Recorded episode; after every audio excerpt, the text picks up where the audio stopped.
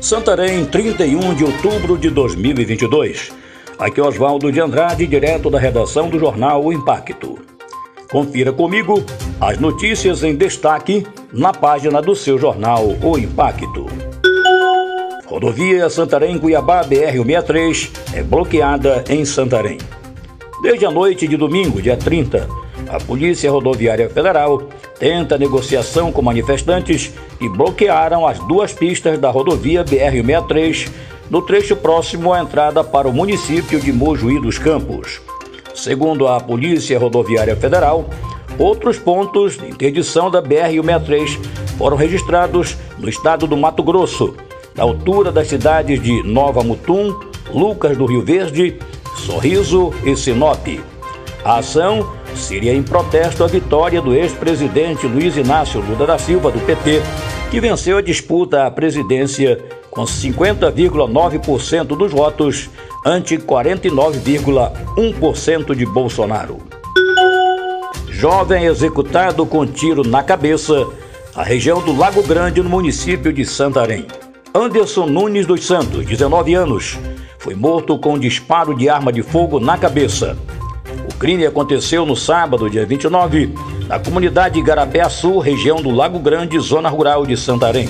A polícia militar foi chamada para a informação de que um grupo de indivíduos estaria brigando em via pública e que uma pessoa havia sido baleada. De imediato, a guarnição se dirigiu ao local.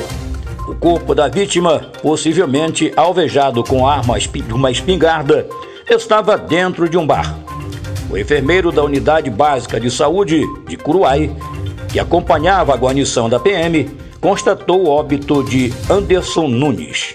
Populares relataram que o suspeito do crime é conhecido pela alcunha de Pata. Jovem armado com faca vai à casa da ex-mulher e acaba morto pelo atual companheiro.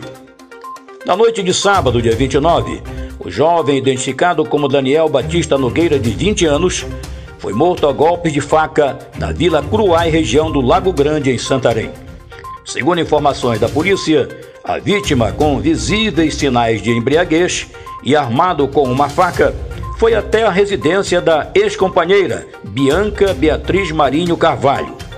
No local, entrou em luta corporal com o atual parceiro, Heraldo Lopes de Souza, conseguiu desarmá-lo e esfaqueá-lo. Daniel não resistiu aos ferimentos e veio a óbito. De acordo com populares, Daniel Batista não aceitava o fim do relacionamento com a ex-mulher, que já tinha uma medida protetiva contra ele. O suspeito fugiu em rumo ignorado.